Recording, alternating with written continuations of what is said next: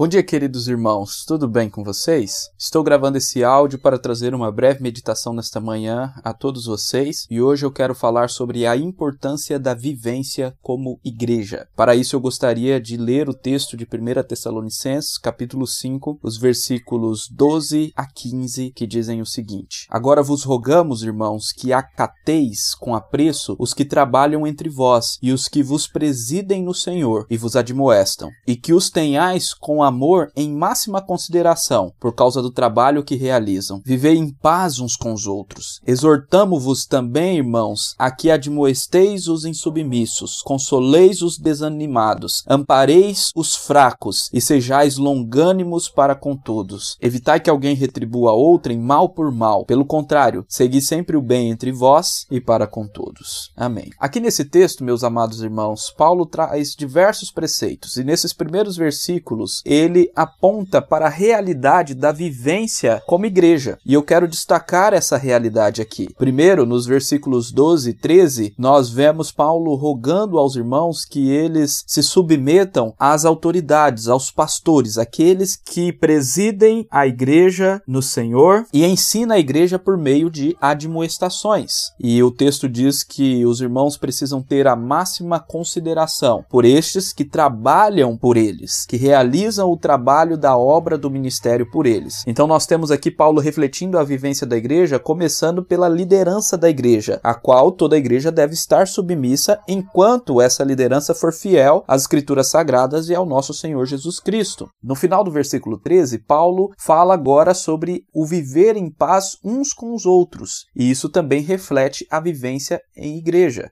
E então, nos versículos 14 e 15, Paulo explica como é este viver em paz. Primeiro, ele mostra a importância dos irmãos admoestarem aqueles que são insubmissos, aqueles que não respeitam as autoridades, aqueles que estão vivendo em pecado, admoestá-los para que eles retornem ao convívio da igreja e retornem a seguir a doutrina ensinada pelos apóstolos. Mas também Paulo ensina a consolar os desanimados, a amparar os fracos, a ser longânimo, ou seja, paciente para com todos e não retribuir mal por mal. Pelo contrário, sempre fazer o bem para os irmãos e também para aqueles que são de fora. Observe que de todas as formas nós vemos aqui a vivência como igreja. Meus queridos irmãos, hoje em dia nós temos muitas pessoas que querem fugir do relacionamento como igreja. Muitas pessoas que não veem a importância de sermos igreja juntos, em comunhão, e enfatizam que eles podem ser igreja em suas casas isolados de todos. Isto não é uma verdade bíblica. Isto não é o que o nosso Senhor Jesus Cristo ensinou. Em Hebreus, nós vemos que nós não podemos deixar de congregar, nós não podemos deixar de nos submeter aos nossos guias, às autoridades, nós não podemos deixar de nos relacionar com os irmãos. A comunhão é um meio gracioso de Deus que nos transforma e que nos faz mais parecidos com Ele. Então, meu querido irmão, busque a vivência cristã de forma saudável para a glória de Deus. Se submeta e tenha apreço pelas autoridades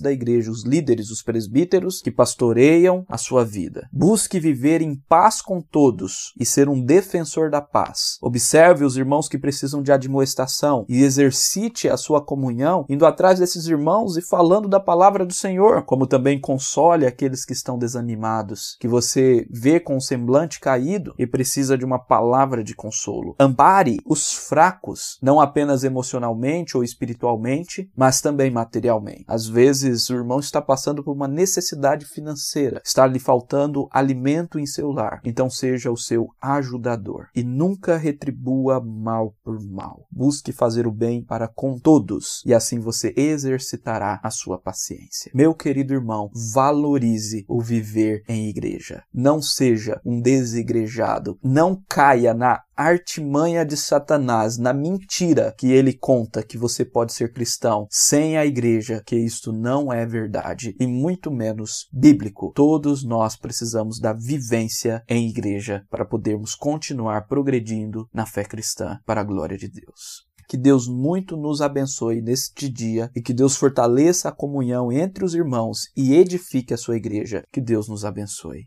Amém.